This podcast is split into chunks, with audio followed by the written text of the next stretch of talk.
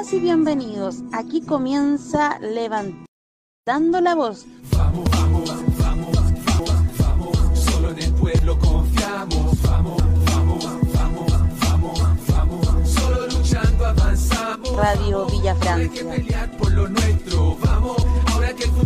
Abierto. Construyendo pueblo organizado. Tomando el destino nuestro en nuestras propias manos. Nos metieron un acuerdo estos CTM. Un acuerdo truqueros en ese 15N. Se sentaron en la mesa con los asesinos y firmaron con la sangre de nuestros vecinos. La jugada está más que clara y está para dividirnos. Métenos la cuña, confundirnos, desmovilizarnos y engrupirnos otra vez. Los enemigos de nuestra clase son poderosos, prepotentes y soberbios. Y para aplastarlos es necesario unirnos disciplinadamente, por sobre toda consideración, sea esta de orden político, religioso o filosófico. Primero es vivir y después filosofar. La unidad hace invencible a la clase trabajadora y si sabemos usar de ella, la oligarquía económica tiene sus días contados. Ese es mi pensamiento. No es odio, no, es distinto. Mucha gente debe irse porque está, no entiende el idioma nuestro. Libertad, justicia y fraternidad no lo entiende. Libertad habrá mientras ellos mandan. Para ellos, libertad para ellos. Justicia, ¿para qué decimos eso? Pues no. Bueno, eh, estamos comenzando un nuevo Levantando la Voz eh, en la RBF. Eh, hoy día quisimos partir con, para mí, uno de los dos sindicales, de los dirigentes sociales, políticos más importantes del siglo pasado. Un dirigente, Clotario Bles, que lamentablemente fallece un 31 de mayo de 1990. Eh, un Clotario Bles eh, lúcido, un Clotario Bles que pasó por diferentes eh, formas de hacer política, pero nunca dejó de abrazar la intención de eh, realizar política, de la organización, de la unidad. Sin duda que Clotario Bles, fundador de la ANEF en 1943, eh, parte de la fundación de la CUT, de la antigua CUT, eh, en 1953, parte de la fundación del MIR, aunque algunos dirigentes sociales están, todavía dicen que no, que no fue así, pero parte de la organización y de la fundación del movimiento de izquierda revolucionario en 1965 y parte también de, eh, que siempre se me olvida, eh, parte de la fundación de la CODES, que era la, el Comité de Defensa por los Derechos Humanos y Sindicales, que lo fundó en 1970 y que durante un tiempo no hubo mucha, eh, por así decirlo, participación, ni, ni, ni hubo mucha, eh, no estuvieron eh, actuando, por así decirlo. Pero después de 1973 sí eh, se vuelve una, una de las organizaciones más importantes. Recordar que Clotario Bles, una de sus más importantes, eh, por así decirlo, logros en lo social, tiene que ver con la unidad y con la organización que logró en 1953 con la CUT hasta eh, 1973, que es donde se frena eh, este movimiento. Y en lo político, para los que no saben, bueno, la ley maldita, como sabrán muchos, aplicada en 1948, eh, no solo perseguía al Partido Comunista, sino que también perseguía a los, a los sindicalistas, porque en sus elecciones era la policía política la que decidía si estos, estos dirigentes políticos eran o no eran eh, electos. Clotario Bles, eh, sin duda, como lo decía en un principio, debe ser uno o, después de, seguramente después de Luis Emilio Recabarren, debe ser uno de los dirigentes sindicales más importantes. De hecho, eh, en su momento más activo, Clotario Bles no, era tan reconocido. En ese tiempo, entre, por ejemplo, cuando fue parte de la CUT entre 1953 y 1961, eh, el más importante era eh, Luis Emilio Recabarren para todos los dirigentes sociales y dirigentes políticos. Era, era a quien en ese tiempo se seguía. Eh, su protagonismo lo toma, por así decirlo, después del golpe de Estado, es cuando se empieza a mirar la figura más, como por así decirlo, más imponente de Clotario Bles. Eh, un Clotario Bles que termina en 1961 en la CUT renunciando eh, por lo que él llamó la traición de los partidos políticos de izquierda cuando no se sumaron a, un paro prolongado, a un paro que se había pedido y que tenía que ver con, el reajuste y con demandas laborales, em, porque había habido una pugna dentro de la CUT, ¿no? Que tenía que ver con esta institucionalidad que se estaba apoderando de la CUT y que además estaba ganando en lo político, en la institucionalidad política, estaba ganando, estaba ascendiendo, estaba, eh, por así decirlo, esa organización que se había logrado por fuera en los años 50 se estaba capitalizando dentro de la institucionalidad en los años 60. Y es que Clotario Bles eh, entiende que esa pugna eh, le va no le va a traer rédito al, pueblo. Él siempre apostó por el, el gobierno de los trabajadores por la democracia de los trabajadores, como él, como él lo llamaba. Y él apuntaba a gobernar con, con, los trabajadores. Y él entiende que eso no se va a cumplir dentro de la CUT. Es por eso que después, bueno, eh, aunque algunos digan que no, hay un libro muy interesante de Paola Orellana Valenzuela que se llama La democracia de los trabajadores, que es una biografía de Clotario Bles, donde ella es una historiadora y ella investiga em, eh, toda la historia y toda la vida de Clotario Bles, en donde él señala y donde ella logra vincular em, que sí fue parte de la fundación del MIR, em, porque él entendía, dentro de su formación cristiana, pero también social y política, que eh, por intermedio de esta institucionalidad, eh, de esta institucionalidad que, ha prevalecido durante 200 años, em, no se va a lograr, los trabajadores los pobladores no van a lograr eh, tener una vida digna, ni van a lograr tener una vida que les permita desarrollarse plenamente en este territorio. Después que hoy día queríamos recordar eh, un poco a, uno, como dicen por ahí, uno de los maestros, alguien que dio su vida, podríamos así decirlo, a pesar de que él eh, a los 29, 30 años recién entra en, política, en lo social, y a sus 39, 40 años recién asume em, eh, la dirigencia sindical un, sindicalismo en Chile que tiene una historia bastante rica que deberíamos, yo creo, rescatar y cada cierto tiempo hablar acá en, la radio, que parte por ahí por, el 1880, 1890, con una fuerte impedimento de los empresarios de ese tiempo para que los, eh, eh, los sindicalistas puedan asumir eh, ciertos niveles de organización, ¿no? Eh, incluso hasta 1930 se les declaró ilegales a, los sindicatos, se les persiguió, se les asesinó, se les torturó, se les reprimió em, de, diferentes formas.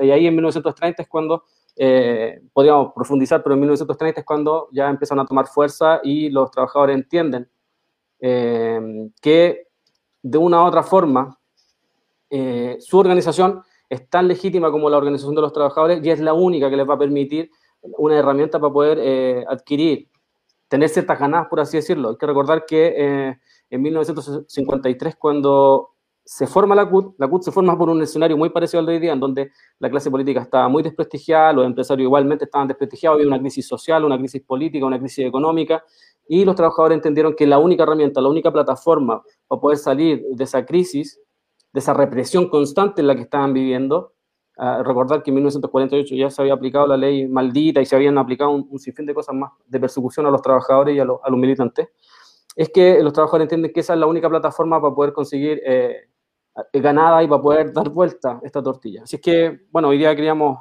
eh, recordar al gran Clotario Bles y esa ha sido la, una pequeña introducción bien humilde nomás para poder eh, pasar a nuestra pauta. Voy a pasar a, a saludar a quien nos acompaña hoy día al Ren, al Capucha. Ren, ¿cómo está ahí? ¿Cómo, ¿Cuál es, cuál, después de, esa pequeña introducción que traté, intenté dar, em, cuál es la visión y cuál es, es, tu, por así decirlo, cuál es el legado que deja en ti Clotario Bles, cuál es la enseñanza, o cuál es el camino, o cuál es la visión que tú tenés de, de Clotario Bles? Hola, cabres. Hola a todos y todas. Em, deja varias enseñanzas. Para mí, una de las. Bueno, mencionar también que fundó la NEF. Sí, pues sí lo dije. ¿Sí? Ya. Sí, fundó, fundó la NEF en 1945. Que quería, quería mencionar eso, ¿por qué? Porque si nos vamos, por ejemplo, a ver qué pasa con la CUT hoy, qué pasa con la NEF, bueno, el MIR ya no, ya no existe tal como era antes, ¿no? Pero el MIR ya no está, y así podemos seguir. Entonces, lo que nos queda es su legado y sus ideas, pero también queda el, como el sabor amargo de que, de que la institucionalidad al final igual coarta todos los espacios de organización popular. De hecho, lo que tú mismo mencionabas sobre la ley maldita, o sea, cómo, se, le, cómo se le denostó en algún momento. Desde la izquierda. Desde la misma izquierda, de hecho, le tiraron, le tiraron monedas por vendido en el Teatro Caupolicán. Y eso no fue, no fue el, no fue el PPD, eso fue el Partido Comunista, los partidos de izquierda, en ese tiempo, imagínate. Entonces, fue una persona que siempre fue como coherente con lo que pensó, con lo que dijo, con lo que hizo. Él tenía una vida súper humilde. Era un ejemplo ahora, como hay gente que dice, ah, la de Pepe Mujica, cuyo, cuya, cuya prisión en la que él estuvo ahora es un mall. Pucha, Clotario Blest es como el de Real, ¿cachai? Como de verdad el viejo estuvo ahí hasta el final, vivía con su mamá ahí, comía lo que podía, a veces no tenían comida, vivía como de lo que le daban los vecinos.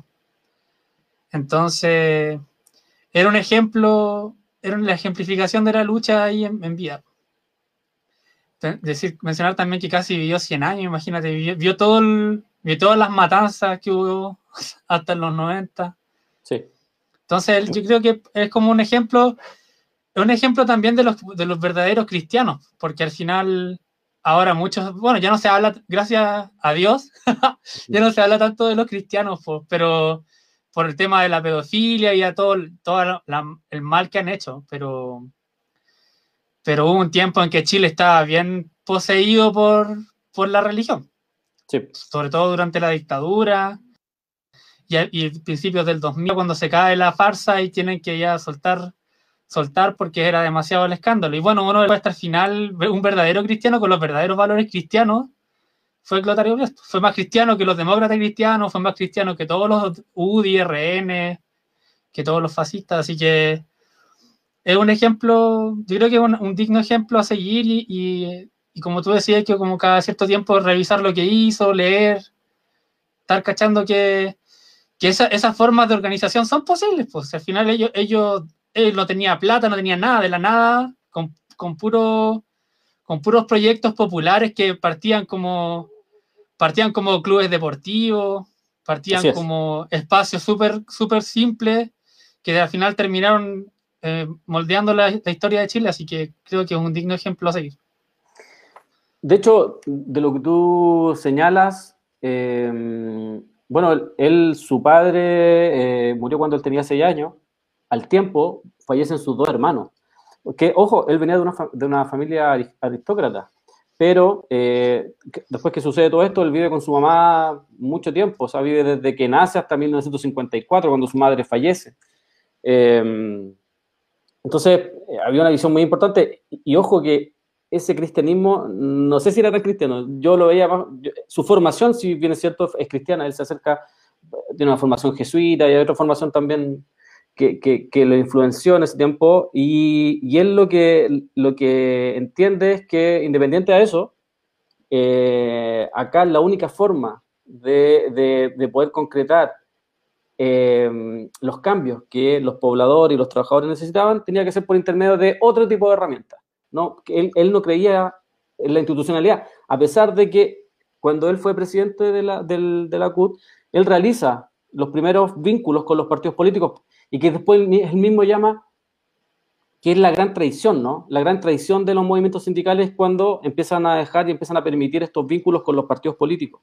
Em, porque se estableció de que cuando había un partido político de por medio, terminaba igual cooptado de una u otra forma, por la institucionalidad, por los partidos políticos son parte de la institucionalidad. Entonces, por eso finalmente se terminaba alejando. Y bueno, y en 1961, después de unas peleas internas en la CUT, es que él, después de haber llamado un paro, por ejemplo, en, 1955, uno de los grandes paros en Chile, se, convocaron un millón de trabajadores y un millón de trabajadores en la calle, no un millón de trabajadores en su casa no haciendo nada, un millón de trabajadores en la calle protestando, em, realizando barricadas y un sinfín de cosas Por ejemplo, que es como una demanda histórica ¿no? de, todos, de todas las centrales y de todos, los, de todos los, sindicatos que tiene que ver con estos reajustes salariales.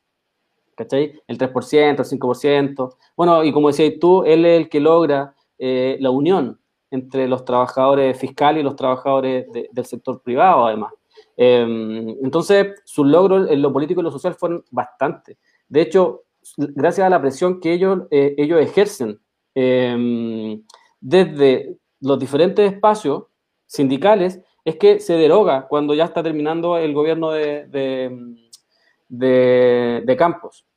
Eh, ¿Cómo se llama el presidente? Puta, siempre se me olvidó. Ibáñez del Campo. Ibáñez del Campo. Eh, que de hecho Ibáñez del Campo cuando va a asumir, eh, está por ganar las elecciones, siempre se habla de un meeting con Ibáñez del Campo, pero lo que no se cuenta es lo que sucedió en ese meeting. Y en ese meeting lo que dice Ibáñez del Campo es que él entiende que la CUT está eh, infiltrada por comunistas y que Clotario Bles es parte de los enemigos, entonces él no va a derogar la ley maldita. Bueno, es que de ahí en adelante el Partido Comunista y otros más empiezan a, realizar eh, paro y, protestas, pero los que logran derogar finalmente la ley maldita son los trabajadores eh, por intermedio de la CUT. Así es que grande nomás, Clotario, y, yo creo que hay que rescatar varios. Eh, él, es uno, es uno de, los, de, los dirigentes que no se transformó, por ejemplo, en peticionista, ¿no? En esto de estar pidiendo, sino que además de pedir, él proponía, planteaba proyectos. Por eso es que él entiende que su proyecto o que el proyecto de los trabajadores para llegar a algún gobierno o para asumir el poder no iba a ser por intermedio de la CUT, que la CUT ya había eh, estado siendo eh, penetrada por los partidos políticos y ya era, era una cuestión sin retroceso, ¿no? Eh, es por eso mismo que después de 1961, cuando se retira la CUT, prácticamente los gobiernos que vienen ya no, ya no tienen tantos problemas con, con Clutario, porque Clutario se empieza a, correr del escenario político, se empieza a marginar de, la política y empieza a asesorar, empieza a, participar en sindicatos, pero eh, dando charlas, eh, tratando de, llegar a, un nivel de organización que les permitiera a los sindicatos dar pelea y un sinfín de cosas más. Él después retoma, y de hecho es tan así que se margina que la dictadura cuando realiza el golpe de Estado entiende que a sus, ¿cuánto tenía en ese tiempo? 70 eh, años, no, 80 años, ya no era un peligro. es por eso que, claro, van a su casa, lo allanan, realizan un poco, pero luego lo sueltan y no lo, no, lo, siguen persiguiendo como otros dirigentes sindicales o como otros dirigentes sociales. es, una, es una vía muy interesante de, de analizar y de, de investigar. y como decías tú, hay una coherencia en su actuar hay una coherencia en su, en su vida, ¿no? Y ahí en el video que estábamos escuchando lo señalaba.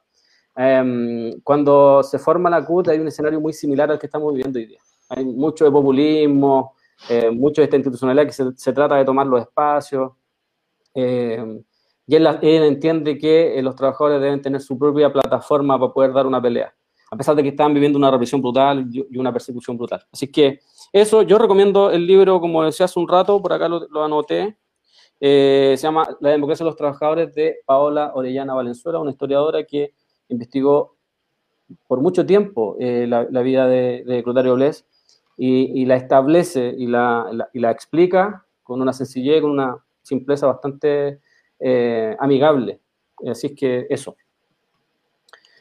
yo creo que vamos a ver el, último video de Clotario y cerramos esta parte de introducción de, de glutario. Así que dale nomás, eh, profe Smith, con el siguiente video de Clotario Blessed. Que ahí seguramente lo va a poner. Para que comentemos un poco la vida de Clotario. Sí, pues Clotario estuvo desde 1943, fundó la NEF. Ahí estamos.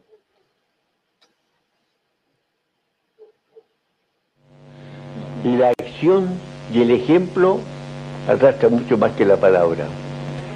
Libertad, justicia y fraternidad. Hacer el bien a todos los que sufren. No hacer del mal a nadie. Solo atacar a quienes atacan a los trabajadores. No se desalienten nunca. Tendrán a veces pequeñas derrotas, ¿no? Sí. ¿Cuántas derrotas hemos sufrido nosotros? Ahora ya llevo más de 10 años en la misma tarea, sin resultado alguno, porque aún la podredumbre es mucho más grande que antes. No se desalienten jamás. Sigan adelante en esta lucha, especialmente en las poblaciones donde está más, hay más pobreza. Uno de los últimos mensajes ahí que, que dejó Clotario Ojo, esa, esa imagen de Clotario medio apóstol, ¿ah? con esa barbita y todo, eh, como que además en, el tiempo ayudó como a, formar una imagen muy angelical de, Clotario, ¿no? Que, ¿no? que no es la imagen eh, real, potente que tenía Clotario Bles, esa fuerza, esa coherencia que hablaba ahí en el tren. Eh, de hecho, en 1989, por ahí, 1988, una revista de derecha, que no me acuerdo cómo se llama ahora, Em, me acuerdo haber visto una portada en donde hablan del apóstol de los sindicatos, ¿cachai? Entonces había una, una imagen muy, muy, muy rara, se había tergiversado un poco la, con, con, con, esa imagen de la barba, el pelo blanco, se había como tergiversado un poco la, la imagen potente, la imagen eh, de fuerza que significaba Clotario Bles en el escenario político-social de Chile. Eh, así que eso, eh, yo creo que... Sí, pues mencionar, que, mencionar que la barba, de, hecho la barba no es porque sí, pues él cuando llega la dictadura, cuando se instaura la dictadura, él dice que nunca más se va a afeitar hasta que no haya democracia en Chile. ¿Mm? Bueno, y murió sin afeitarse. Murió así Por eso es la barba. Así es, así es.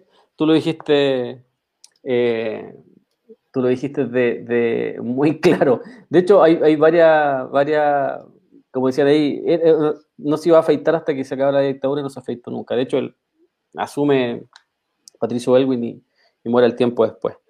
Lamentablemente. Eh, muere, de hecho, un 31 de mayo. Eh, pero hay que estudiar a, a, hay que revisar a Clotario. Clotario, una persona eh, bastante importante. Insisto, yo creo que para mí, en lo personal, creo que Luis Emilio Recabarren es el, el, personaje más importante en el, en el tema sindical. Y luego de él, pegadito, es Clotario. Y de ahí no hay nadie más. no, no conozco a ninguno, o sea, ni no me vengan a vender la pomada con Boston ni con nada de eso, porque eh, no es así. Boris, en los sindicales eh, eh, es Bárbara Figueroa. Que, que, ahora perdió. Uh, penita. Em, qué pena. Bueno, vamos a pasar un poquito ya a, después de este gran momento que tuvimos acá en la radio, porque hablar de Clotario, hablar de recabar, son, son, son cosas grandilocuentes, no, no son cuestiones que, que pasan así nomás. Pero ahora, lamentablemente, vamos a tener que hablar un poco también de, de, esta contingencia, de, este presente eh, Chile hoy día. Y nos vamos a ir a algo que tiene que, que tiene que ver con lo que hablaba mucho Clotario, ¿no? Que cuando Clotario hablaba de, de, que si los empresarios tenían derecho a organizarse, bueno, los trabajadores también, y eso fue una de las fuerza para formar la CUT, ¿no? Eh, vamos a pasar un poquito a hablar de los, los 500 y algo de ventiladores. ¿ah? Estos ventiladores que vienen de la CPC, de la Confederación de la Producción y el Comercio, presidida por Juan Sutil. Juan Sutil, un personaje que a esta altura prácticamente el presidente, hace cadenas nacionales, eh, cuando quieres llegan todos los medios y él habla de lo que se le ocurra, pone, pone y saca plata de los medios, como en algún momento lo anunció en CNN, por ejemplo, que dijo que él no iba a poner más dinero en CNN porque CNN se había vuelto comunista, no sé qué. Eh, bueno, parece que a la tercera le va a llegar a lo mejor, porque la tercera le sacó un reportaje eh, raro. La tercera es como el medio del gobierno, entonces es como raro. Pero bueno, apareció un reportaje de que el año pasado, eh, si no me equivoco, el 6 de mayo del 2020 es cuando ellos hacen el discurso Em, en donde hablan de eh, que van a traer más de 500 eh, ventiladores desde China, 500 ventiladores que eh, van a servir y van a ir en ayuda de las personas que estén entubadas o que estén hospitalizadas o en algún, en alguna, o en algún recinto público, recinto de salud, de de este país. Y que eso va a ayudar a la gente, decía él. Pero en este reportaje nos enteramos que un, porcentaje importante em, de, ventiladores venían en muy mal estado. Em, venían en muy mal estado. Ahí le estoy diciendo que sí, que, lo haga. Eh, venían en muy mal estado. Entonces em, se produjo una... Empezaron todos a correr para todos lados, empezaron a correr en círculos porque de hecho en, hoy día en el informe mensual de salud, el informe diario, perdón, de salud, eh, el subsecretario de redes eh, asistenciales negó esta situación eh, y declaró de que habían estado uno o dos meses estos ventiladores dando vuelta por algunos recintos de salud, lo que es absolutamente falso. Ya lo negaron además algunos funcionarios de salud y, y, es raro que además comprí o inviertas tantas lucas en un par de ventiladores que te van a durar uno o dos meses. Si esa era la ayuda que pretendía dar Juan Sutil, bueno, muy en su lógica, ¿no? En esta lógica criminal de estos personajes que constantemente están realizando negocios. ¿Por qué digo negocio? Yo digo negocio redondo, porque eh, a todos quienes aportaban de una u otra forma eh, en estos ventiladores recibían un beneficio. Eh, y hoy día Juan Sutil negó ese beneficio a la CPC. Sí, estamos de acuerdo que a la CPC no iba el beneficio tributario, pero sí iba directamente a quienes, a los asociados a la CPC, que son varios empresarios. Así que ahí vamos, vamos a ver un video ahora de, Juan Sutil. Pero CPC recibió eh, o sea, beneficios tributarios. La CPC, la, ley la, C, la CPC recibe ningún beneficio tributario de ninguna naturaleza. Pero por estar dentro de la ley de No recibe ningún beneficio tributario de ninguna naturaleza la CPC. ¿Usted va a tomar alguna acción? El gobierno se ha comunicado. Bueno, eh, la, la primera acción que voy a tomar, o que ya tomé, quiero eh, conversar con las autoridades chinas porque aquí se está eh, eh, enjuiciando a priori y por eso que es importante la información, yo creo que también es importante si se hace una comisión investigadora para que haya la transparencia adecuada y esto se esclarezca. Y creo yo que aquí se está poniendo en telejuicio a empresas de, de muy buen nivel eh, que produjeron parte de estos respiradores y que tendrán que hacerse cargo. Y creo también que esto demuestra que muchas veces más Estado quizás no es tan bueno. Porque si esto hubiera llegado a un recinto privado, probablemente se hubieran calibrado adecuadamente en el momento adecuado con la calidad adecuada. Eh, Ren, ¿qué te parece eso de que eh, Mm, esto tiene que ver con que hay mucho Estado, ¿no? y al, haber mucho Estado es que fallaron estos ventiladores. O sea, la sacada de pillo más grande de la historia de la humanidad, así. Barça, así como, como ya te pasa algo, y hiciste algo mal, ya el Estado es responsable. Y lo, lo, que me llama la atención es como, como como lo que tú decías, como que es como el presidente de la República, así como, ¿qué, qué medidas va a tomar usted? Como, bueno, mi primera medida va a ser como, ¿qué weá? ¿Por qué chucha este weón tiene que salir a hablar y decir alguna cosa? Así como que este tipo de, situaciones generalmente se, se, hace por carta entre ellos o se hace por llamados telefónicos internos. Porque este weón tiene que salir y dar una conferencia de prensa. ¿A quién chucha le importa? Partiendo por ahí. Después está el tema de, las lucas, porque que onda, obviamente la periodista ya sabe que van a recibir regalías y por eso pregunta, y el tipo tiene el descaro de decir que no. Y bueno, ¿qué, más, podemos añadir? O sea, estos son puros negociados que se hacen entre ellos y en el fondo, como dice Paris, que al final hoy día dijo como es para, es para hablar de la, de la, de la tía. Como dice, de, la conciencia social empresarial. Ah, yo, pensé que te iba a poner a hablar de tu prima. Eh, no, no, no. pero con los ojos llorosos. Eh, sí, sí, sí. Ya mira, de hecho, la compra de los ventiladores mecánicos que hicieron las empresas de la CPC y que fueron donados gozaron del beneficio tributario de poder ser considerados como gasto necesario para producir la renta conforme a lo señalado en la circular número 32, fecha 29 de abril del 2020 del Servicio de Impuestos Internos. Esto es muy importante porque esa fecha, 29 de abril, aún no llegaban, aún no se hacía el negocio con los chinos. El negocio se hace después. Entonces, obviamente que acá hay un resquicio legal, obviamente que, acá lo están diciendo es un mala clase, como ha sido toda su vida sutil. O sea, los empresarios son unos tipos, yo, yo creo que hay que verlos siempre así, son tipos que están completamente deshumanizados. Ellos, ellos hacen todo en pos de su utilidad, en pos de su producción, en pos de generar más recursos para acumular más riqueza.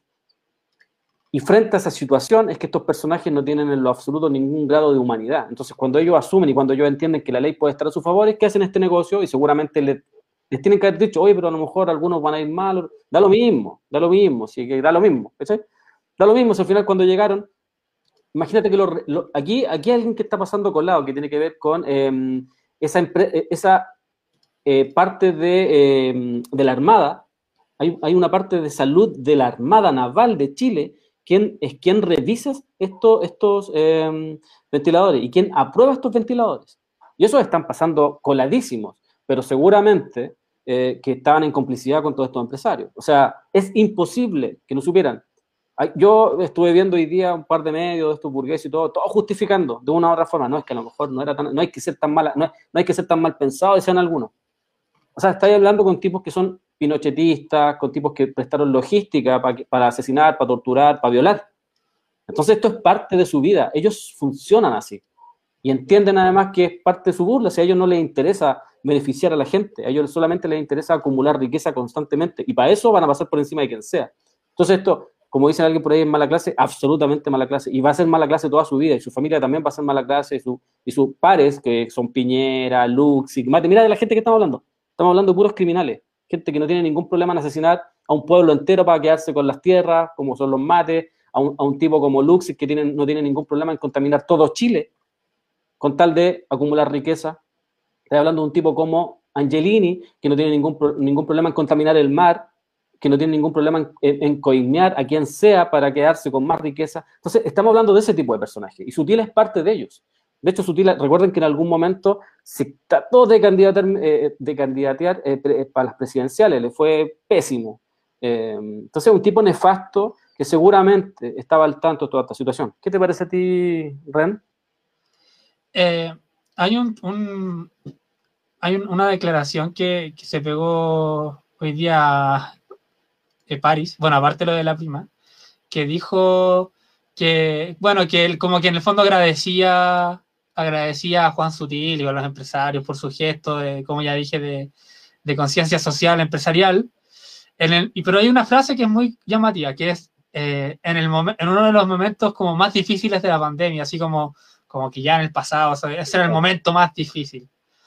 Y yo me acordé que hace, hace un año, el, como en junio, antes del 15 de junio del año pasado, estuve hablando con una persona de servicio de salud y me contaba exactamente que, bueno, la misma situación ahora, exactamente lo mismo, que no habían camas, que no había esto, que no había esto otro, no habían implementos, estaba todo colapsado, todas las UCI llenas, estaban transformando camas UTI en camas UCI, pero había un, tema que me llamó mucho la atención que comentaba que, que los, muchos respiradores, eh, ventiladores mecánicos no estaban funcionando y no eran estos de la, estos de la, estos de la CPC, que ya se sabía que no funcionaban en ese tiempo. Sí, sí, sí, yo me acuerdo. ¿cierto? Que, venía Pero, un aparato. De hecho, nosotros hicimos un live, no sé si fue contigo o con Inés, que hablamos que a, varios ventiladores les faltaba un aparato que no lo hacía funcionar y que eran los que traía la CPC. Un circuito que, que, se supone que es como un filtro de aire, una cosa así. Yo no soy médico, no, tengo, no, no conozco eh, detalles de ese aparato, pero por lo que yo sé, ese aparato estaba agotado en todo el mundo, ese circuito. Entonces, lo que hacía era que que quedaba inutilizable cualquier ventilador mecánico que usara ese tipo de circuito. Entonces, ¿qué es lo que hacían? Los reutilizaban. esos, esos circuitos son desechables. Entonces los tenían que limpiar, los trataban de filtrar, los trataban de, esterilizar de nuevo, entre comillas, porque no se puede, y los volvían a utilizar en otra gente. Lo otro que hacían, que usaban un, usan un, como una especie de plug que se pone y que divide en dos el ventilador. Entonces se usa un ventilador para dos personas ese ya es como el caso más extremo y grave al que se, supone que se llega, que es cuando ya no hay más manos, ya ahí se pone el ventilador para dos personas. Y no sé si se está usando para más de dos personas, pero ya era como un nivel crítico.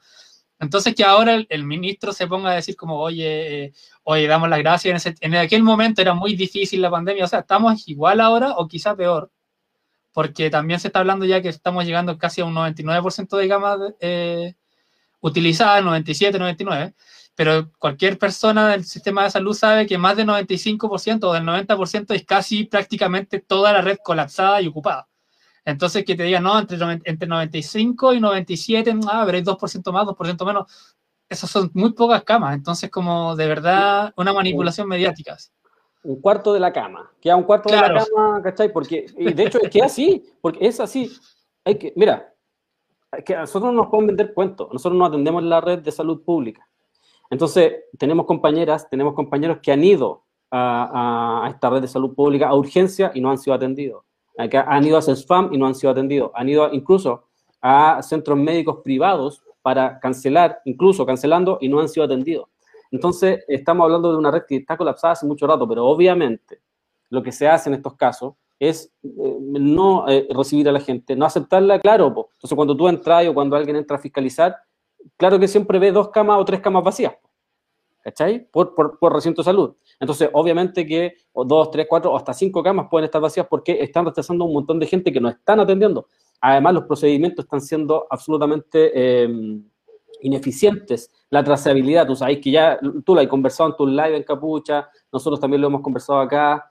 La trazabilidad no existió nunca, o sea, no existió ni con Mañalis, ni con Paris, no existió con nadie, ni con la prima, ni con la tía de Mañalis, con nadie. O sea, no, no, nadie jamás, nunca han controlado la pandemia. Em, de hecho, la trazabilidad, y a mí me lo dijeron de primera fuente, alguien que trabaja en eso y que a lo mejor está viendo el programa acá, que me lo puede verificar, la única vez que lograron hacer la trazabilidad fue cuando le hicieron con los cuicos de Cachagua, que cuando se hace la fiesta, llaman al, al, departamento que hacía la trazabilidad y ellos hacen la trazabilidad con todos los personajes y es por eso que todos se hacen el PCR, pero lo hicieron solamente con ellos con la demás gente ha sido completamente, es prácticamente imposible. No llaman para, que la gente se entere si es negativo o positivo el PCR. No están mandando a la gente a la residencia eh, para aislarlo en la familia. Eh, eh, es una cuestión que se salió de control hace mucho rato. Entonces, lo de las camas, lo de la, esto, esto, esta cuestión de la última cama, seguramente que también es parte de la mentira constante porque cuando te están mandando para la casa, pero después tú te, das cuenta que en el informe diario de, de, París, perdón, él señala de que no, que eso todavía no, hemos llegado a eso. Eso es falso. Nosotros sabemos que, nosotros sabemos que no es falso. Claro, y acá como dicen, es, la sensación, es, la, sensación que ellos tratan de, dar, ¿cachai? De, que, de esa sensación como de tranquilidad y de que, que seguramente no sucede nada. Mira, voy a leer un poco acá. Em, la Inés ahí que está no sé dónde, voy a leer su... Ah, estaba mandando lo que leímos hace un, hace un ratito atrás. Sutil, un mala clase, dice Carlos Piva. Eh, Alba G dice, hoy el nefasto París dejó seco a Sutil. Así es. Eh, Sever dice, ahora importante, esos procedimientos, ahora importante, esos procedimientos decidan por los sobrepasados del sistema, que no quede, la sensación de que depende de los trabajadores. Es que sabéis que eso, eso, eso es, eso otra cuestión que uno, uno logra, percibe todos los días. Esta, esta, cuestión de que cuando todos los días te muestran una, una, fiesta y que, y que sacaron a nueve personas, que sacaron a 500, que sacaron a dos, a tres, a cuatro, que superaron el aforo, que no sé qué. Esa cuestión es como la de los portonazos. Tiene única y exclusivamente que ver con esa sensación de culpar constantemente a la gente. Entonces, como ellos no han sido capaces de controlar la pandemia, sus medidas han sido completamente ineficientes. Además, no han entregado las ayudas que se necesitan para realizar una real cuarentena para poder aislar al, al, virus, al virus, para que no, no circule tanto, eh, es que entonces aparecen todas estas noticias todo el rato, en que las, carreras, clandestinas, que eh, las fiestas y un sinfín de cuestiones. ¿Por qué? Porque lo único que, la única función que cumplen esas noticias es imponer finalmente de que eh, los culpables somos nosotros y no ellos que no han sabido controlar la pandemia. Tan, Pasamos a saludar a eh, Inés, que se incorpora también ahí al panel. Estaba en un taco. ¿Hay cachado de los cuicos? Estaba en un taco. Eh, estaba, con, estaba, con, sus primas, que lo están apoyando en una campaña. Em, así que, ¿cómo está Inés? Bien, bien, bien. Acá dándole, terminando la jornada de comedor. Larguísima. Te, escucháis mejor. Te escucháis mejor de, de cómo te escucháis los otros días. Sí, sí, estoy mucho mejor, mi cara lo dice, mi voz lo dice. Eso es bonito. Sí, sí, tenéis eh, son, una sonrisa ahí. Mira, eh, lo que no tiene prisa, dice, gracias por hablar siempre de la realidad, por no soltar la pobla ni la calle. Eh, Ilios dice, nunca hemos tenido segunda ola, siempre hemos tenido un tsunami desde que llegó el COVID. Pues, y eso además es como muy patudo. Estos buenos nunca han controlado, porque en un tiempo que hablaban de rebrote hasta que le empezaron a huear, pero ¿qué rebrote si esta bueno nunca ha parado? Eh, y no, ahora en la, segunda, la tercera, vamos como en la décima ola y dicen que ahora va a ser peor. Em, ¿qué, ¿qué, te pareció a ti esta, esta situación, Inés? No sé si estabas escuchando un poquito del tema de los ventiladores. Puta, eh, perdón, pucha, yo estuve leyendo un poco y eh, vi también la, vi y escuché la declaración que da Sutil. Hacerse, o sea, no hacerse, sino que desligarse de la responsabilidad, hacer cargo al Estado, pero además de hacerle cargo al Estado, con un Estado que el día de hoy es parte de la derecha, es derecha completamente, derecha empresarial, partiendo por esa base, me parece un más que patúo. Es lavarse las manos completamente, es echarle la culpa al funcionario, el decir que el funcionario público es el que no tiene la preparación, porque eso es lo que dice, yo acá escribí un poco sus palabras, dice, se está poniendo en tela de juicio a empresas de muy buen nivel, o sea, salvándole el culo a su gremio, primero que nada. Dice que produjeron parte de estos respiradores y tendrán que hacerse cargo. Pero él no dice que se tendrán que hacer cargo las empresas, sino que la investigación y quien haga la investigación. Eh, dice, y creo que también esto demuestra que muchas veces más Estado quizás no es tan bueno, porque si esto hubiera llegado a un recinto privado, es decir, si los ventiladores hubieran llegado a un recinto privado, seguramente que este profesional privado hubiera eh, sabido ocupar estos, estos ventiladores, porque dice, probablemente se hubieran calibrado adecuadamente en el momento adecuado y con la calidad adecuada. O sea, el empresario nos sigue ninguneando a nosotros los pobres, porque quienes trabajan en el sistema público de salud, la mayoría son gente del pueblo, son gente pobre. Entonces, lo que acá está diciendo es como, bueno, el pobre no sabe hacer nada si esto hubiera llegado a la empresa privada, porque nosotros los privados sí sabemos hacerlo. Nosotros los privados sí sabemos cómo utilizar algo. Es como que nos esté diciendo, ¿sabéis que el champú trae, trae instrucciones de uso? Y estás hablando de profesionales que estudian años y recordar que muchos profesionales anestesiólogos tuvieron que transformar otros tipos de ventiladores para, para, para, o máquinas de anestesia para estos ventiladores, para usar ventiladores, digamos. Entonces, es una cadena de, errores de la misma empresa privada, pero que se lava las manos y le echamos la culpa, no al Estado, sino que a los funcionarios públicos. Recordar también que cómo se consiguen estos ventiladores, que fue a través del mercado negro, no fue con, eh, con, buenas, buenas ondas. Eh, recordar que Mañalich en marzo del año 2020 decía que eran mil ventiladores, después nuevamente dijo que eran 500, después se lava las manos que si hubiera sido por, por, por, el Estado, por el gobierno chileno, no hubiera podido conseguir ventiladores, por eso lo hizo esta empresa, em, y lo hizo de forma ilegal, entre comillas, pero que para ellos era legal para que pudieran llegar a la mano de los pobres chilenos que lo necesitaban, porque el empresario es grande. Entonces, Juan Sutil lo que hace acá es, es, un lavado de imagen completo, es lavarse las manos y echémosle la culpa a los pobres trabajadores o a estos ignorantes trabajadores que no saben cómo utilizar eh, estos ventiladores que nosotros trajimos que eran muy buenos. O sea, ninguneo nuevamente. Sí, sí, de hecho lo hablábamos con el REN, yo no, me acuerdo si el año pasado en, uno de los lives que hicimos, lo, hablamos, lo hablé contigo con el REN, cuando esos mismos ventiladores, habían como ciento y algo ventiladores que no venían con el circuito. ese circuito era, ya me acordé, Ren, ese circuito era el que reconvertía la energía eh, para, que, para que se pudieran utilizar acá o si no se quemaban. Em, entonces, claro, como, como, como dice el eh, es un nuevo lavado de imagen y además se cuelga de, de, esto para hablar del Estado. Este Estado que tenemos hoy día es un Estado empresarial, un Estado que no le presta ayuda a la gente, que no llega con ningún tipo de solución para que la gente pueda hacer cuarentena, por algo estamos, eh, nos estamos llenando de vías comunes, hay un desempleo tremendo. Bueno, ese Estado que tenemos es un, es un Estado empresarial, es un Estado que a nosotros no nos sirve en lo absoluto de nada, y es un Estado que les pertenece a ellos que lo ocupan como caja chica, que lo ocupan eh, para, por así decirlo, legalizar el robo, porque eso es el Estado hoy día. O sea, el Estado es, la, es como la, lo que les permite robar en total impunidad, sin que nadie les diga ladrones, sin que pasen por la cárcel, porque eso finalmente eh, es el Estado eh, hoy día. Estoy teniendo una música de fondo. Yo también. ¿Quién? ¿Tenemos artista hoy día? ¿Viene la prima de París? ¿La tía? Ah. Oye, un, un detalle que anda dando vueltas en Twitter que se filtró, no, no se filtró, pero está el documento donde el gobierno se, niega a entregar los mails. ¿Se acuerdan de los mails? Sí. ¿Cuál de todo? Bueno, hay una, un punto específico que dice que, se, que se, se rehúsa a entregar los documentos relativos a la adquisición de implementos e insumos esenciales y estratégicos para enfrentar la pandemia. Materia esta que tiene, según indica, trascendencia sanitaria y comercial internacional se anda dando vuelta en Twitter.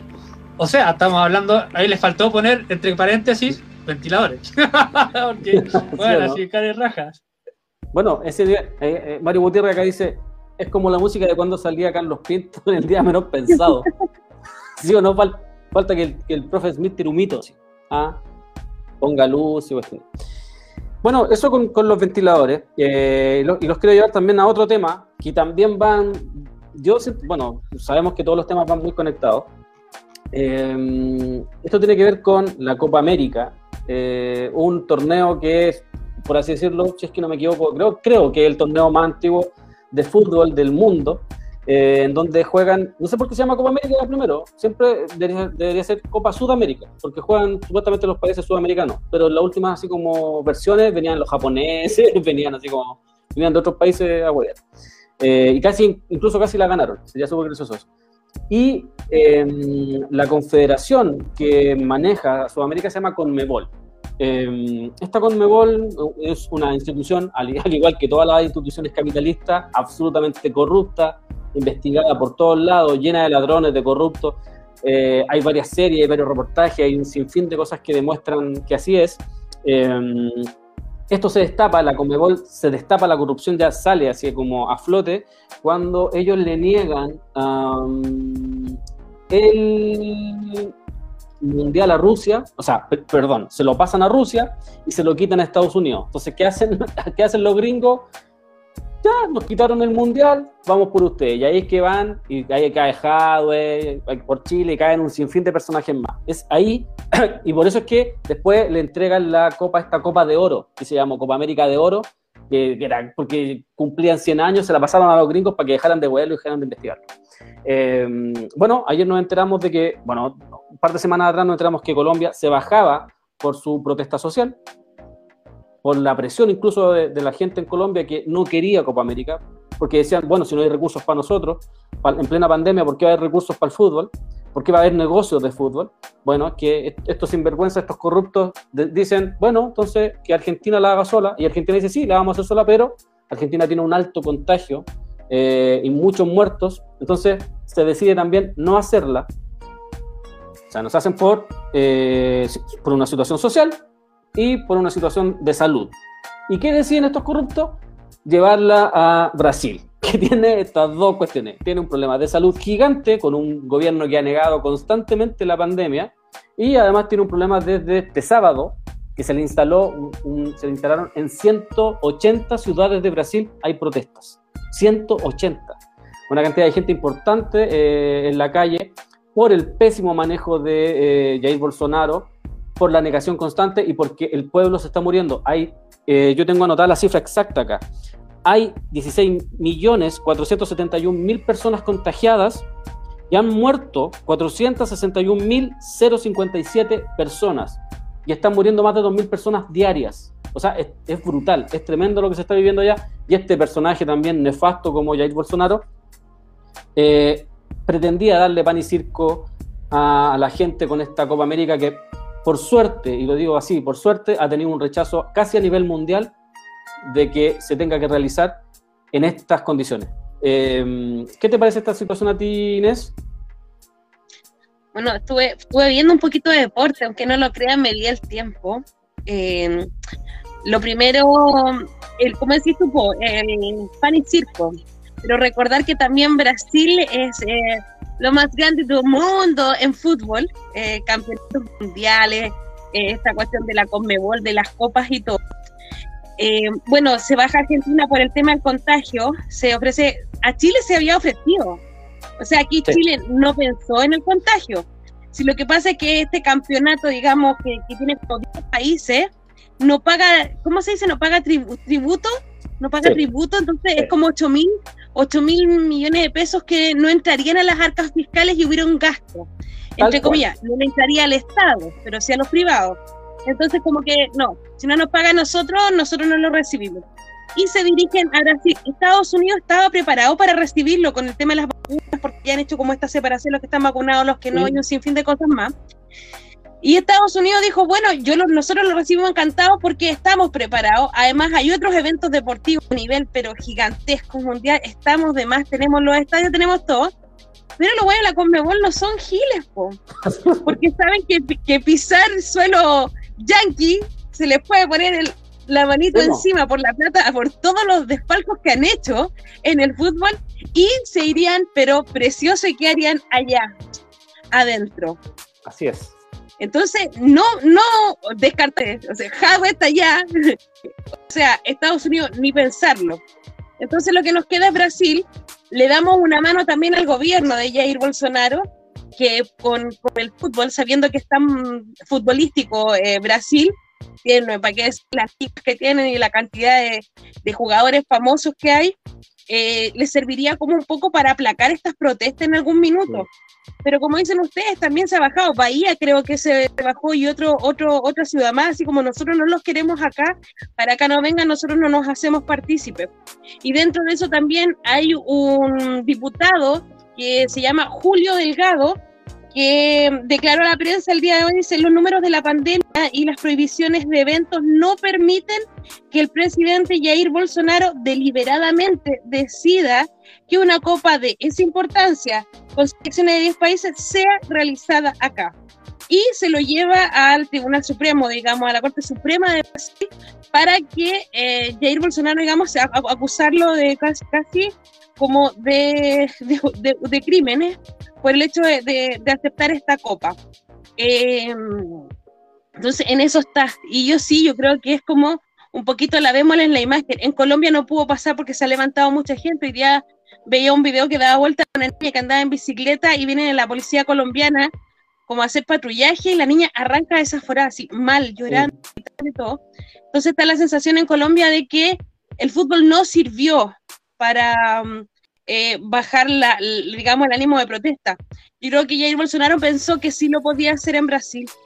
Eh, y es una jugada política también, y también de Lucas. aquí ambos ganan, tanto Jair Bolsonaro como la Conmebol. Absolutamente. Bueno, tú, dijiste algo que es cierto, eh, lo que pasa es que eh, no se paga tributo, entonces iban a tener que salir de las arcas fiscales mucho dinero aquí en Chile, como decías tú, no sé si, no, tengo bien la, clara la cifra, eh, parece que eran 8 mil millones de pesos, como decías tú. Entonces, ¿qué determinó el, gobierno chileno? Que eso seguramente iba a provocar un pequeño, podía provocar una molestia y que iba a hacer que la gente saliera a la calle, porque han estado constantemente diciendo que no hay dinero y que no pueden haber, no puede haber más plata por... Eh, por bonos, ¿no? Entonces no está, era, iba a ser muy raro. Eh, respecto también a esta situación, ¿por qué los gringos les prometieron? Bueno, hay una jueza, no me recuerdo el nombre ahora, que ella dice que eh, en Sudamérica todas las asociaciones de fútbol son todas políticas, pero además de ser políticas y estar vinculadas vinculada a cierto sector, cuando lo investigan por el tema del mundial, ella señala de que eh, en Chile, en Argentina, en Paraguay, en, Brasil, funcionan como mafias las asociaciones, de fútbol. Y ella prácticamente no, guarda, no, guarda, no guarda precedentes, no, tiene precedentes de cuando esta cuestión funciona así. Entonces los gringos les prometieron a todos los dirigentes que el que pisara el suelo gringo se iba preso porque no se la van a perdonar, eh, no se la van a dejar pasar. Entonces, eh, ellos dicen, ya, Estados Unidos, Estados Unidos, y alguien, alguien les avisa y les dice, oye, ojo, que si caen en el, pisan el cielo eh, suelo gringo, probablemente los tomen detenidos, a varios de acá, porque varios están procesados. Entonces, eh, esa situación eh, marca un precedente y es que toma la decisión de irse a, Brasil. La Copa América tiene una historia muy política. De hecho, hay, un podcast muy bueno de Hablemos de Historia en donde se habla de la historia política de la Copa América. Siempre ha sido utilizada como pan y circo, como decía la Inés, siempre ha sido utilizada de una u otra forma para favorecer a ciertos empresarios que se portan muy bien con los gringos, que se portan muy bien en ciertos espacios, se le va, se le va dando espacio o se va jugando, que sé yo, ya ahora le vamos a dar la posibilidad de que gane la Copa América Chile porque nunca la ha ganado y porque se ha portado bien, es un país ejemplo en el tema de, de, lo que tiene que ver con el capitalismo, los negocios, no le pone traba a nadie, entonces hay que demostrar de que Chile, además de ser un país como eso, es un país exitoso, porque eso como que lo deja como un país exitoso por completo. Entonces, se les permite hacer ese tipo de Copa América. Eh, Ren, ¿qué te parece a ti esta, esta situación política, social? Porque finalmente eso es, ¿no? Eh, no tiene que ver con el deporte incluso, sino que tiene que ver única y exclusivamente con el negocio. Por la otra situación que eh, están obligados a hacer la Copa América, porque ojo, eh, salió un ministro, si no me equivoco, el ministro de Salud de Brasil, salió a decir que mañana decían si de verdad se hacía o no se hacía la Copa América, porque aún hay algunos ministros y unos generales que están presionando para no hacerla. entonces, ¿por qué? Porque la Conmebol quiere hacerla porque las platas ya se las gastaron, las platas de la, de la televisación ya se las gastaron, ya las repartieron, ya se ya coimearon, ya hicieron todo eso que, que hacen siempre, ya están. Entonces los buenos están desesperados porque no saben dónde van a sacar esas lucas. Eh, ¿Qué te pasa a ti esta, esta situación, Ren? O sea, dos dedos de frente y mínimo sentido común y la weá no se puede hacer en Brasil. y el país, uno de los países con más contagio en el mundo, y de ahí, partiendo por ahí, ya es como, ¿me están hueveando o están hablando en serio?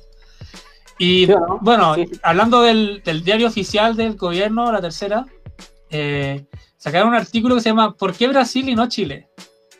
La trastienda de cómo la, la Copa América se movió de sede sobre la marcha. Bueno, ya iban como los pormenores y no sé qué. Y como que al final, del, al final de, la, de la nota sale como en la moneda no estaban dispuestos a realizar exenciones impositivas de ningún tipo en relación a los recursos que se movieran producto de la organización del certamen. O sea, como lo más importante que hay abajito en un párrafo chiquitito, como ya, piola, como, ah, quizás esto fue un factor. Pero claro, como tú decías, ahora eh, en Brasil prácticamente habían dado como un, pase verde para hacer la copa.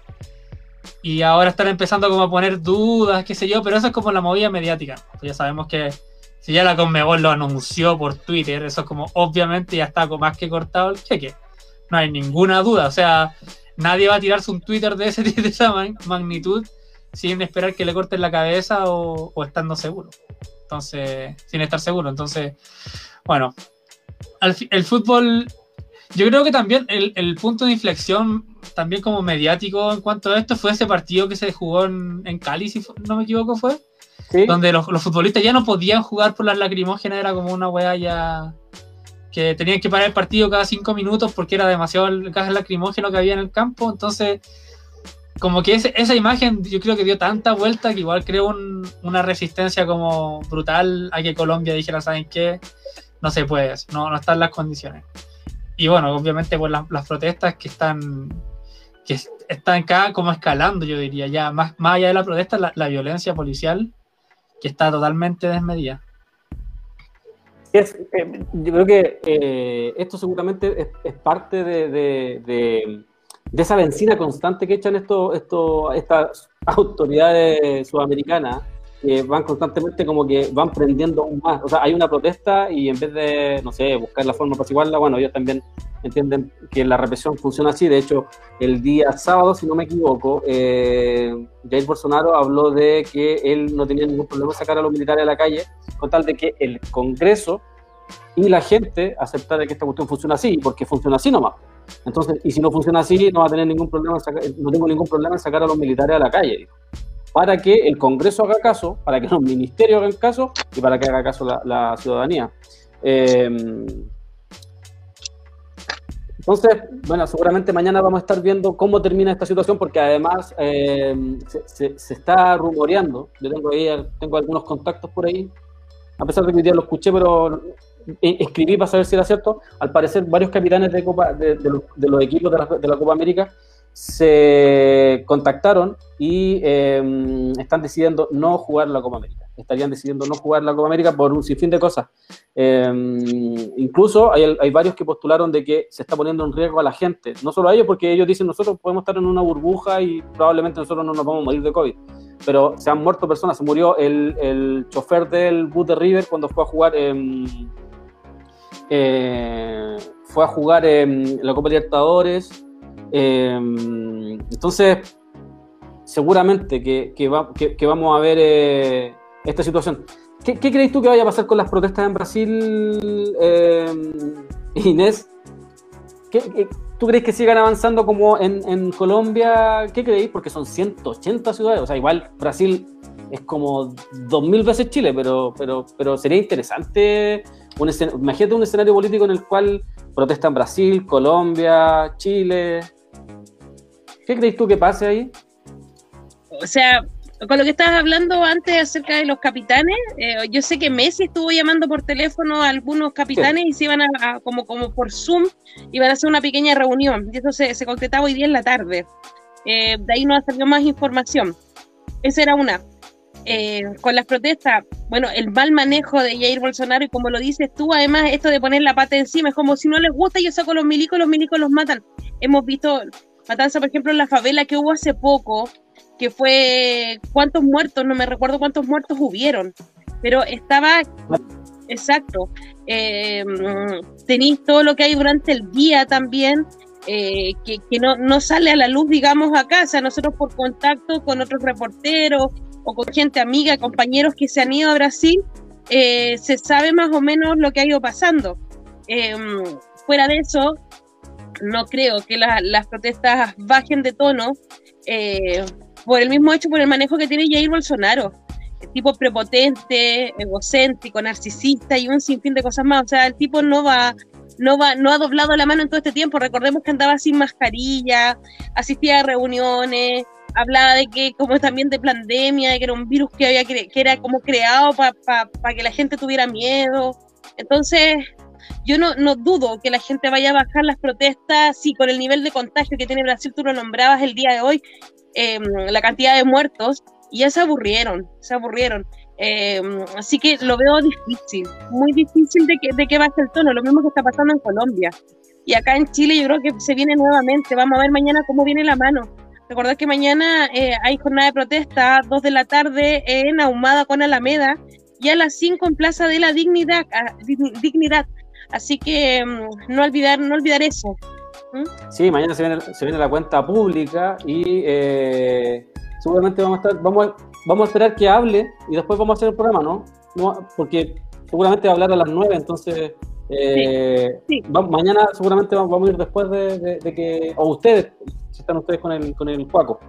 Eh, oye, para irnos, eh, no estaba dentro de la pauta, pero vamos a comentar un poquito, se me había olvidado, vamos a comentar un poquito lo que habló hoy día Paris, así que vamos a ir con el, que vaya ahí con el video de su llanto hoy día. El, Yo no lo vi. El, velo, por favor. Hasta el final, hasta el final, por favor. No te emociones, no te vayas, no te vayas a emocionar. Y así como hay influencers negativos, y yo los nombré hace un rato atrás, también hay influencers positivos. Y hay otros influencers positivos que no salen a la luz pública, pero que generalmente hacen pequeñas campañas o me llaman por teléfono y nos apoyan. Quiero nombrar a Eli de Caso, famosa en el pasado por sus programas. Quiero nombrar a Gloria Stanley, gran periodista, quiero nombrar a María Inés Sáez, también gran periodista. Y me permito también nombrar a una prima, Piori Gerding, que siempre me apoya, y a María Isabel Pérez, enfermera de la Católica, que siempre, siempre nos apoya. Con esto damos por finalizado y que tengan una muy, muy, una muy buena tarde. Muchas gracias.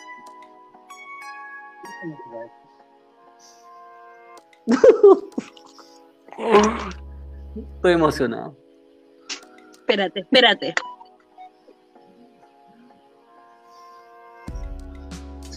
Ahora sí podemos seguir. Estoy llorando, pero.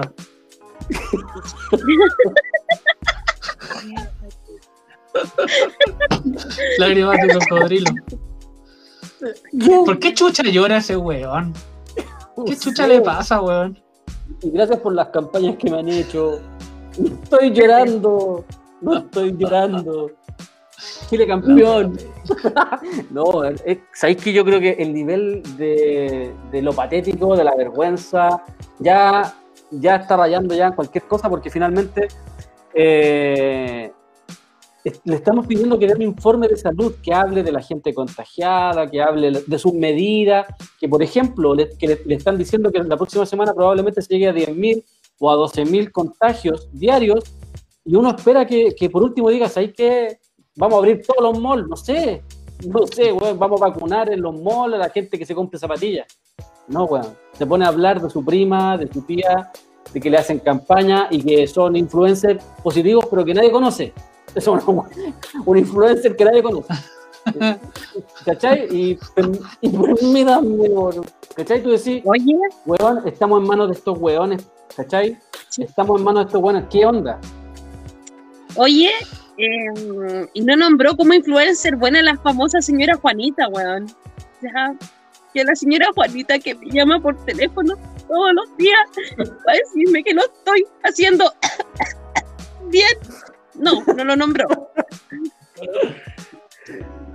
¿Y nosotros en qué calidad estaríamos de A lo mejor influencer? tenía que hablar con, No, con su amigo. eh, influencers negativos. Negativos. Negativos. No somos como el no somos como el de caso los Yuyunin Nava, que son influencers positivos. Pero también están los influencers que nadie conoce, como dijo él, que nadie conoce, esos influencers que nadie conoce, pero que son positivos, porque le hacen campañas por abajo. ¿Campaña? ¿Le hacen campaña? ¿Por qué le hacen campaña de qué le hacen? Yo, yo sabéis que hoy día pensaba, porque en la mañana trataba de, de- de ver cosas así como entre la olla y todo eso. Y yo decía, weón, ¿cuándo se va a hacer cargo la puta prensa? Los putos matinales se van a hacer cargo de tener a este weón como ministro. Porque ustedes, ellos fueron los que le dieron la puta pantalla. O sea, te- tenían a París todos los días en algún puto canal. Entonces se viene el ¿Cuándo doctor, se van a hacer cargo? se viene el doctor Con. Ah. Doctor File. No, no, no, no. Y a El lo doctor mejor de no sé Luis- si creo, yo tengo, yo tengo una teoría. Yo creo que él El habla de José Carlos todo el tiempo. No, el. Pues de José Carlos. Yo creo que eso. Sí, ¿sabes qué? Llevo 10 días tratando de ponerme una weá ahí que se me pegue. Ese doctor deberíamos traer. ¿Sí o no? Deberíamos tener ese. ese... Bueno, sí, podríamos entrevistarlo. Ah, no, es que debatir con este bueno no tiene ningún. Revista torcida. ¿Quién mandó? Ahí, mira, Connie María dice, lloré, Connie, Connie Santa María, lloremos todos. Epifanía dice, soy un ministro indefenso. Tomás Antipaco, mira, en horario de trabajo. Quiero nombrar a mi prima. El buen inventado. Apoyo. La que criticó la vacuna ahora se está haciendo la mosquita muerta. Epifanía dice, weón, no puedo creer que ese weón sea ministro de salud. La que criticó la vacuna ahora se está haciendo la mosquita muerta. No caché. Allen Genes, no caché de quién estoy hablando. Pero, weón, yo insisto, estamos en manos de unos weones que, ah, primero, siempre están. Cualquier decisión tiene que ver en no parar el negocio y parar la producción. Ese es el primero. Mira, mira, el, el Ren se vacunó la mano. Yo tengo una mejor, po. Mira, mira esto. Mira. Por arte de magia. Ah, ¿Te vacunaron la oreja? Sí, mira. Hoy día me fui a vacunar, fui a la segunda dosis y no habían. Oye, la wea. el chacón me hace, ¿qué weá están hablando? ¿Qué están haciendo ustedes, weón? Pues si nosotros somos terraplan somos terraplan terraplanistas, antivacunas, somos hueones Exacto. todo el rato. Así que eso, pues, yo quería mostrarle el video antes que nos fuéramos, pues ya estamos en la hora, de hecho estamos, estamos haciendo hora extra. Así que mm, gracias. No hay dinero. No hay dinero, no hay dinero. No hay dinero. No hay dinero. Oye, pero una, una hora extra como Katy Barriga, po. No, no, no, amigo. Katy Barriga, Oye, oye. Katy Barriga está del, del más allá, hablando ahora. Manda mensajes subliminales, ¿cachó? Sí, y la culpa de todos ustedes por ser hombre, porque ella la atacan solamente por ser mujer, no por su mala gestión, no porque es ladrona soy- ni corrupta, sino Ah. que porque es mujer. Esa es la ¿Cómo saben realidad. Quizá yo soy género binario, no binario, Oye, fluido, tengo un, no sé. tengo un drama con tus fans. Con tus fans, capucha. Yo no tengo fans. Tenéis fans. El otro día ahí en un live de la radio quedó guardado en Facebook y alguien podría, ponía, así como, oye, páguenle al capucha las horas que les está haciendo. Eso bueno ponían. Sí. Estaría bien bueno, Y pues, dije- ¿qué te diga? Yo dije, mira, este otro sacó al primo para que escribiera. Al- quiero, apoyar- quiero, quiero decirle a mi primo gracias por los mensajes que me manda, por, a- por apoyarme por abajo. Ah, gracias, gracias. Mira, el Tomás Antipaco dice, la Yuyuní, aja, una antivacuna apoya al ministro, el apoyo penca, todo el rato. Nicolás Avilés dice, hay que dejar de llamar a esos buenos payasos, son asesinos. Nosotros aquí siempre decimos que los buenos son asesinos, son ladrones, son criminales, siempre, siempre, siempre. Y Sí. H. Hernández 1972 dice, ja, ja, ja, ja. ja. Y alguien que mandó un link, me parece que ese link debe ser del, del profe Smith. Eh, chiquillos, eh, hoy día estuvimos con Clotario Bless, estuvimos hablando de, de los ventiladores, con Juan Sutil y toda su parafernalia. Eh, oye, la cuenta pública va en, en mañana. No prendió a nadie esa weá. Eh, Piñera hasta la No. cuenta pública se la pidió. ¿O no? No, y la hace, la hace diferida, no la hacen ahí mismo a esa hora. Yo no ¿No? creo, yo de hecho la están haciendo a horas. De más, ¿tú crees que son hueones van a ir a esa hora? Ya todos saben que es esa hora. Mira, el No cerebro sé. del La- se anticipa todo. ¿Lo harán con lo harán con público o es así nomás? Yo no sé. No, eso sí No, que no. por, por sí que no. afuera no puede tener público. Ah, ya. Ah, oye, está, está bacán el, el sonidista que tienen hoy día, el- la persona en, en los controles. Sí, Un nivel de mañana- eficiencia. va- Sí, no, el profe Smith eh, es bacán. De hecho, profe, profe, acuérdese que usted dijo, no, yo voy, yo controlo de lunes a viernes. Em, y ahí está controlando de lunes a viernes siempre el profe apañando y aparte siempre, siempre investigando ahí todo el día cómo ocupar esta plataforma. Así que esperemos que mañana se encuentre una, una, una música más combativa nomás. Pero ya, ¿cachai? Ya, ya tenemos música, que era una cuestión que habíamos perdido. No teníamos cama. Con tal que no coloque a Manuel. García o, o alguien. Vamos bien. Ahí me quedo dormido. Camila Moreno. Ay, todo porque quiso defender a los. Me llevan porque hablé, me llevan porque hablé. Así decía.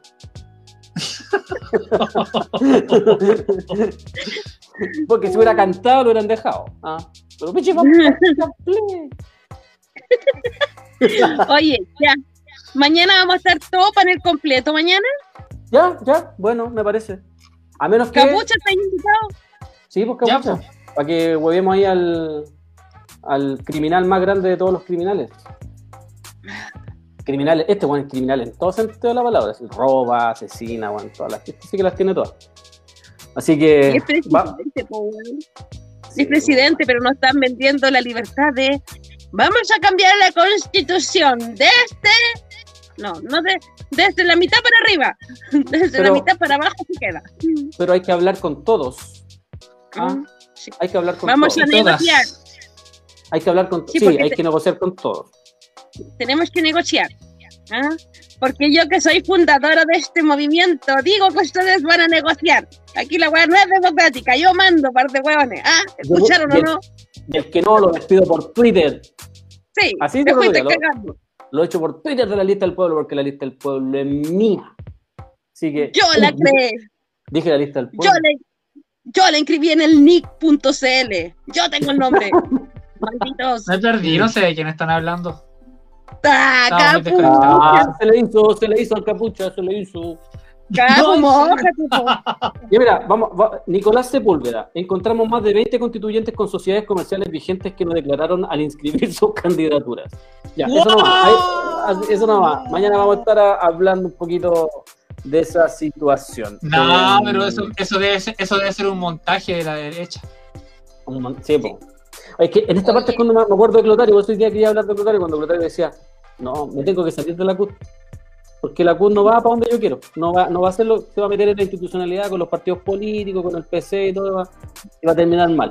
Mira qué, qué, qué visionario. Y Oye, después, y después, y después los 80 caso- dijo, espérate, y después los 80 dijo, este plebiscito va a terminar mal, así que no, no voy a participar de nada.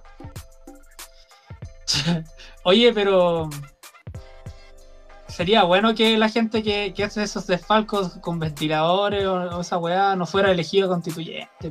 ¿Qué onda? ¿Por qué? Porque ¿Por sabéis que Arturo Zúñiga el que, el que hizo toda la movida, po. Sí, pues el que hizo la movida para, que, para traer los ventiladores. El, cuando era subsecretario de redes. Sí, pues, cuando era subsecretario de redes. Eso pasó porque tú no fuiste a votar. Sí, lo siento. Ay, que me arrepiento tanto. Me arrepiento tanto. ¿No puedo dormir?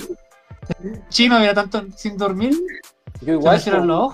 De hecho, el otro día cuando alguien me dijo, ¿y qué tanto habláis que vaya a ir a la Plaza de Dignidad, que vaya a ir a protestar allá, no sé a dónde, si no fuiste ni a votar, así que no podí, no podí, así que no fui. Porque ahora lo, único que. ¿Te ocurrir postear algo mañana de la cuenta pública, vos? Lo único que puedo. Ya, ya no podéis postear tampoco. No, no puedo escribir, no puedo hacer nada porque como no fui a votar cada cuatro años a rayar un papel, no puedo decir, no puedo decir ni hacer nada. Además, aparte que nosotros llamamos a no votar, el alguien me decía, oye, ¿verdad que ustedes llamaron a no votar? Y yo dije, sí, el día domingo escribimos, porque todos nos preguntaban, y escribimos un, comunicado como a las 5 de la tarde del día domingo. y la gente, la gente entendió que estábamos llamando a no votar, pero bueno, es lo que hay.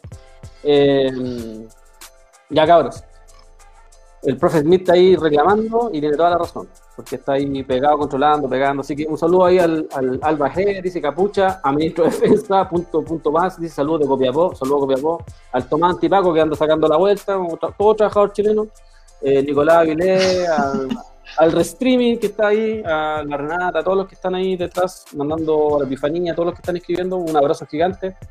Chiquillos, nos vemos mañana, muchas gracias a los dos, son terribles secos porque yo ni solo no hago programa, por eso no hice programa bien, ni cagar. Se me hace. Así que eso, un abrazo y, y, nos vemos. Ya, profe, denle nomás con la salida.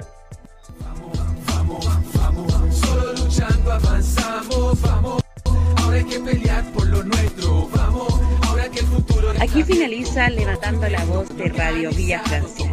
Gracias por acompañarnos. Ese acuerdo no es nuestro, nadie acá lo firmó. Queríamos asamblea sin ninguna limitación soberana que decidiera todo lo que quiera, sin letra chica y que la ley la reescribiera entera. De esta traición solo salimos luchando. Los políticos de siempre hay que echarlos cagando. Lo que ganamos lo hemos ganado en la calle y si nunca la soltamos no nos va a parar nadie. Saben que ya cambiamos, que abrimos los ojos y nos encontramos. Saben que nunca más nos soltamos y que vamos hacia la vida digna que buscamos. Los ricos nunca nos dieron nada, ni siquiera en la pandemia nuestras vidas fueron valoradas. Pero sobrevivimos como siempre lo hicimos, con la olla común y los vecinos unidos. Y es que cuando nos juntamos no hay nada imposible. Somos el manso equipo, somos indefendibles. Y es simple, si estamos hablando de democracia, la asamblea territorial es donde más se avanza y arca no se nuestras demandas originales. Solo si estamos activos, vamos a ver cambios reales. Salud, pensión, educación, salario decente, son los gritos que surgieron de la